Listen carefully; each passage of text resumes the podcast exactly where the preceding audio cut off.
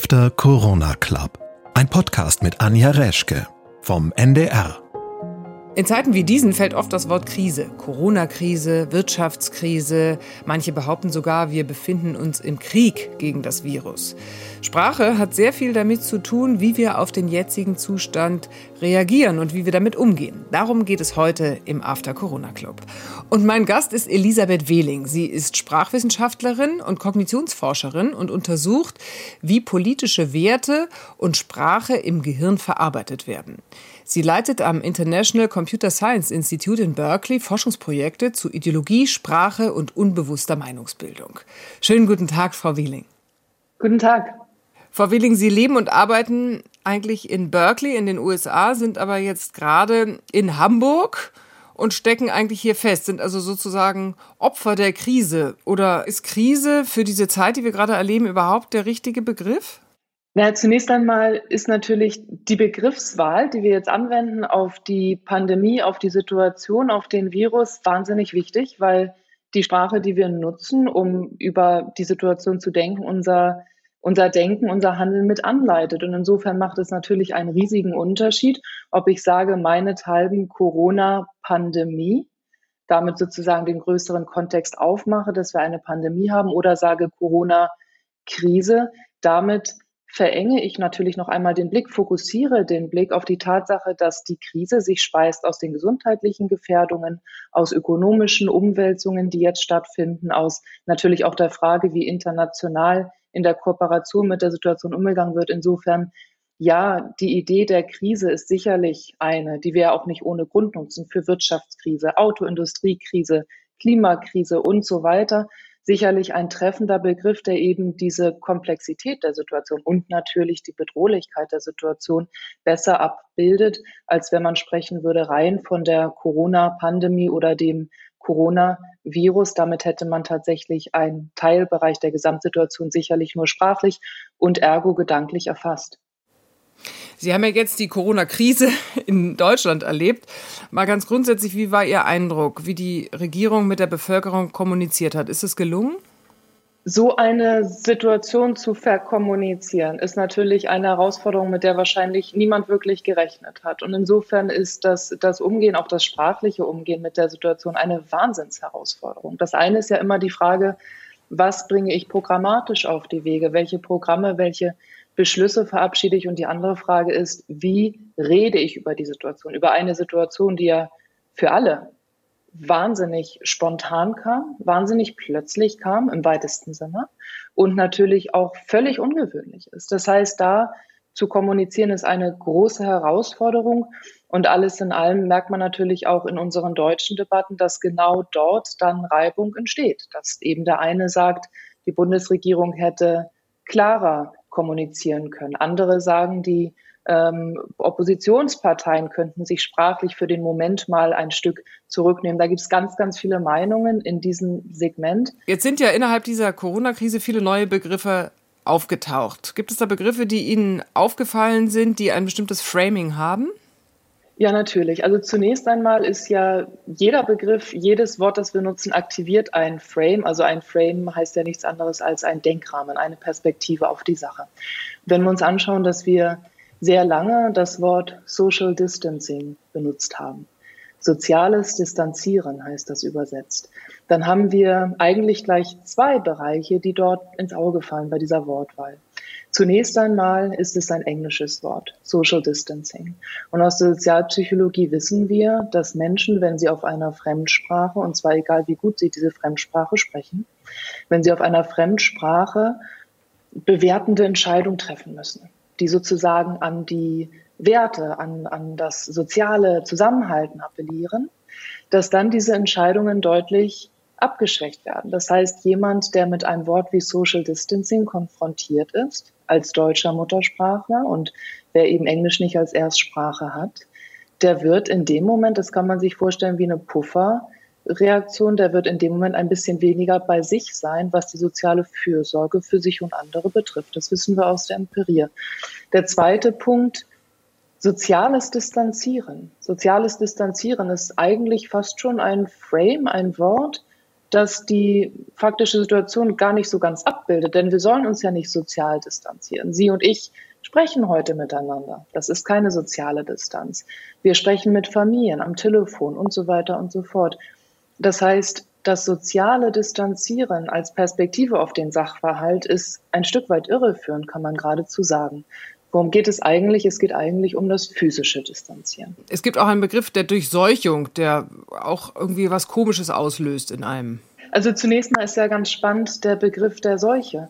Wenn wir an Seuche denken, jetzt mal unabhängig von Corona, dann ist eine Seuche etwas, das wir oft in Zusammenhang bringen mit ja geradezu mittelalterlichen Zuständen, was das Gesundheitssystem betrifft. Das heißt, das Wort Seuche, da denken viele ans Mittelalter, an Zeiten, in denen auch das Handhaben von Erkrankungen und Pandemien gar nicht so gut, gut machbar war, wie es heute der Fall ist. Das heißt, Seuche geht da schon in ein sehr intensives Bild hinein.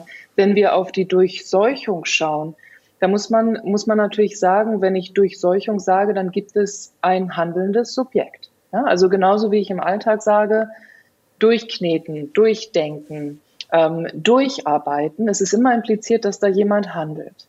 Wenn ich jetzt von der Durchseuchung spreche, dann stellt sich naturgemäß die Frage, wer handelt denn da?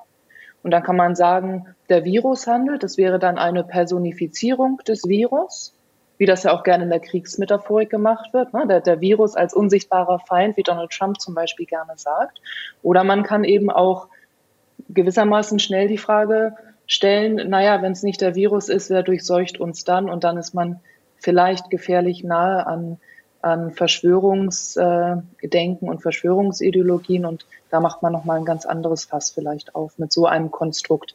Sie forschen ja zum sogenannten Framing. Den Begriff haben wir jetzt schon ein paar Mal verwendet. Das bedeutet, dass ein mhm. Wort nicht einfach als Wort genommen wird, um das jetzt mal in meinen Worten zu sagen, sondern dass es immer auf einen bestimmten Deutungsrahmen fällt. Also dass, dass wir bestimmte Gefühle mit einem Wort verbinden. Können Sie das vielleicht nochmal an einem Begriff, der gerade in der Corona-Krise da ist oder sonst auch an anderen, nochmal beschreiben? Ja, ich finde immer, dass der einfachste Zugang der ganz, ganz, ganz einfache Zugang ist. Und ich mache das immer am Beispiel, auch wenn ich mit, mit Freunden oder Bekannten spreche und die fragen mich, was machst du nochmal eigentlich ganz genau in deiner Forschungsarbeit? Nehmen wir ein etwas ganz Alltägliches wie ein Stück Käse, ein Stück Gouda. Und dieser Gouda, der hat entweder 20 Prozent Fettgehalt oder er ist 80 Prozent fettfrei. Das ist Framing. Das heißt, ein und derselbe Fakt wird aus zwei unterschiedlichen, oftmals sich widersprechenden Perspektiven gesprochen und gedacht. Und dadurch betone ich meine Perspektive. Fettfrei oder fetthaltig. Keine der beiden Perspektiven, keiner der beiden Frames ist richtiger als der andere. Sie sind beide valide. Sie sind beide eine von mehreren möglichen Abbildungen der Faktenlage. Aber indem ich mich für das ein oder andere Wort entscheide, entscheide ich mich. Und das kann ich unterschiedlich bewusst tun im Diskurs mit anderen, entscheide ich mich dafür, eine Perspektive zu propagieren. Wenn jetzt ähm, der britische Premier Johnson oder auch der französische Präsident Emmanuel Macron von Krieg sprechen, sind solche Metaphern dann für diese Corona-Krise angebracht? Das ist ja eine völlig abstrakte Sachlage eigentlich, mit der wir es zu tun haben. Riesengroß, global. Und das heißt, wir gehen alle ganz intuitiv auf Denk- und Sprachbilder, die diese Sachlage für uns irgendwie greifbar machen. Und die Kriegsmetapher ist eine ganz gängige. Die Kriegsmetapher wird genutzt von Donald Trump, wenn er sagt, wir sind im Krieg. Er sagt, wir sind im Krieg und von anderen auch in Europa. Eine Kriegsmetapher hat eine ganze Reihe von Auswirkungen. Zunächst einmal ist es so, wenn der Mensch sowieso schon in Angst und Schrecken quasi ist aufgrund der, der Corona-Pandemie und dann im nächsten Moment noch quasi man noch einen drauflegt, geradezu linguistisch und sagt so, aber wir sind auch im Krieg. Ja, dann kann man natürlich den Effekt haben, dass man nicht nur die Gefahr benennt, sondern dass man den Menschen auch noch zusätzlich psychologischen Stress produziert durch solche Metaphorik. Auf der anderen Seite überlegen wir mal im Alltag, wenn wir im Krieg sind, dann sind wir mit Ländern im Krieg. Das ist eine Metapher, die vielleicht der internationalen Kooperation nicht gerade dienlich ist. Jetzt muss man auch sagen, und das ist oft so, wenn man sich das Denken anschaut, das über Sprache forciert wird. Das ist oft so, dass man ganz unterschiedliche Effekte sieht. Und da muss man auch sagen, dass wir aus Studien wissen rund um die Klimaveränderung beispielsweise, dass Probanden, wenn man es als einen Krieg gegen die Klimaverschlechterung sprachlich darstellt, versus als einen Wettlauf gegen die Klimaverschlechterung, dass sie mit dem ersten metaphorischen Frame mehr mobilisieren, dass die Menschen eher geneigt sind zu sagen, Mensch, die Klimaveränderung, die macht mir schon irgendwie ein bisschen Angst, das ist vielleicht doch ein großes Risiko und sogar, und das ist wichtig, man sieht, dass diese Probanden eher sich in ihrem alltäglichen Handeln verändern und zwar eher zugunsten von umweltschützenden Maßnahmen dann agieren. Und ähnliches wird auch in der Corona-Situation zutreffen. Das heißt, die Kriegsmetapher hat zwei Seiten der Medaille. Das eine ist mehr Öl ins Feuer der Angst, mehr Öl ins Feuer der nationalen Abgrenzung, mehr Öl ins Feuer der Idee, dass man eine Art Militärschlag gegen diesen Feind vollziehen und dann eben auch die Sache auf immer gewinnen kann. Und auf der anderen Seite sicherlich eine Mobilisierung und auch die Chance, dass Menschen sich entsprechend der Schutzregeln verhalten. Wenn man ähm, jetzt jemanden trifft, der beispielsweise die Gefahr des Virus herunterspielt oder sogar negiert, wie geht man damit um? Hilft es überhaupt, gegen zu argumentieren? Hilft es in den Medien, Faktenchecks anzubieten? Ja, Faktenchecks helfen immer. Das heißt, wir haben ja, wenn Sie Unwahrheiten haben, dann müssen Sie immer, also jetzt alleine gesprochen aus der, aus der Sicht der Kognitionsforschung, nicht als persönliche Meinung, dann müssen sie immer, soweit es geht, Unwahrheiten mit Fakten, Fakten, Fakten, Fakten begegnen, weil natürlich genau das, was für die Unwahrheit gilt, nämlich das sprachliche Wiederholung, die Sache weiter verankert. Dass sprachliche Wiederholung dazu führen kann, dass Dinge, die zunächst als faktisch falsch eingeordnet werden, zunehmend dem Kopf irgendwie bekannt genug vorkommen, um dann irgendwie wahr sein zu können. Diese Effekte, genau diese Effekte, wir nennen es Entrenchment, also Entrenchment heißt sich immer weiter verwurzeln im Denken quasi übersprachliche Wiederholung. Genau solche Effekte entstehen ja auch, wenn ich Fakten wiederhole. Also das heißt, Bedeutungsrahmen, die man auch Sprache oder Wörtern gegenüber setzt, werden auch weiter eingeschliffen, indem man sie oft wiederholt.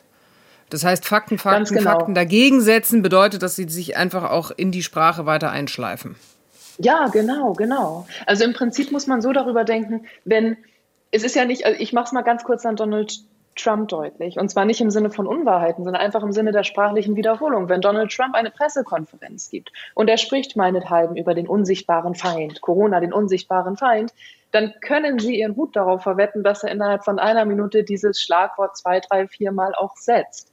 Und dieses Wiederholen und Wiederholen und Wiederholen, wir wissen es einfach, über den, den Effekt der Wiederholung schaffen wir Relevanz für Ideen und wir schaffen sogar Ideen, die gar nicht stimmen, zunehmend als wahr erscheinen zu lassen. Und das heißt, ähnlich, bei einem Faktencheck genügt es nie, einmal rauszugehen und zu sagen, naja, faktisch gesehen ist das so, sondern auch die, auch das Besprechen von Faktenchecks, das Besprechen dessen, was Fakt und Tatsache ist, auch das immer wieder zu wiederholen ist natürlich wichtig, um ein gewisses Gleichgewicht zu haben. Sie hatten gerade schon Donald Trump erwähnt. Ich würde sagen, ein ein Meister der direkten Sprache. Ob er das jetzt bewusst einsetzt, sei mal dahingestellt. Ähm, er spricht aber bei Covid-19 inzwischen ja gern von Plage. Was bezweckt er denn damit? Die Idee der Plage, die Donald Trump setzt, die fügt sich natürlich ein in einen größeren Diskurskontext in den USA, nämlich die Idee, dass Donald Trump von Gott ins Amt berufen wurde. Und da mag man im ersten Moment, wenn man das hört, mag, mag man sich sagen, das, das können ja nicht viele Menschen glauben. Das ist doch eine skurrile Idee. Vielleicht mag das manch einer sagen, dass, dass Gott da Trump ins Amt verholfen hat. In den USA gibt es zunächst mal sehr, sehr viele Menschen, die sehr viel religiöser sind als bei uns in Deutschland. Und wir haben auch in den USA beispielsweise in einer Erhebung gesehen nach dem Wahlsieg von Donald Trump, dass 28 Personen oder 28 Prozent der befragten Personen gesagt haben, ja, Donald Trump wurde von Gott ins Amt gebracht. Und das heißt, vor diesem Hintergrund, vor diesem Kontext, dass die Amerikaner, viele Amerikaner, nicht alle, sowieso schon geneigt sind, über Politik und Miteinander innerhalb des Religiösen zu denken. Davon auszugehen, dass zum Beispiel Donald Trump von Gott berufen wurde, um das Land zu führen, auch durch schwierige Zeiten wie diese. Vor diesem Kontext machen dann Äußerungen wie die Plage, ne, wie die, die Plage, wie auch meinetwegen der dunkle Zauber, der sich über das Land legt. Auch das ist ja ein Sprachbeispiel von Trump oder die Idee eines Monsters, einer übermenschlichen Bestie und natürlich auch das immer wieder Anrufen von Gott, in dieser Situation zu helfen, das Trump ja auch oft auf, auffällig oft macht. Diese Dinge gehen dann Hand in Hand und funktionieren. Wenn man sich Studien anschaut, im Jahre 2013 dachten immerhin noch äh, jeder fünfte Republikaner, dass HIV eine Strafe Gottes ist. Im Jahr 2013. Oder im Jahr 2005 nach, nach den Hurricanes dachten immerhin äh, jeder fünfte Amerikaner, unabhängig von Parteizugehörigkeit, dachte jeder fünfte Amerikaner, Amerikanerin, dass Hurricanes und Naturkatastrophen ein Zeichen Gottes sind. Das heißt, diesen Denkkontext, den darf man keinesfalls, wenn man sich die US-Debatte hier erschließen möchte, keinesfalls außen vor lassen. Das ist wahnsinnig wichtig für die Amerikaner. Ist er da letztendlich weiter als manche andere Politiker, weil er Sprache bewusst einsetzt? Also beispielsweise hat er ja auch Klimawandel ersetzt durch extremes Wetter oder er hat die ganze Zeit vom China-Virus gesprochen. Sind es Begriffe, die sehr bewusst gesetzt werden, um etwas ganz Bestimmtes zu bezwecken? Also ganz generell setzen Politiker oftmals, nicht alle, aber oftmals sehr bewusst Begriffe, die der eigenen Weltsicht entsprechen oder das, die eigene Perspektive auf Sachverhalte transparent machen. Zum Beispiel kann jemand, der für den Umweltschutz kämpft, sagen Klimakrise und damit wird die eigene Perspektive auf den Sachverhalt transparenter, als wenn ich sage Klimawandel. Denn eine Krise ist eine Bedrohung.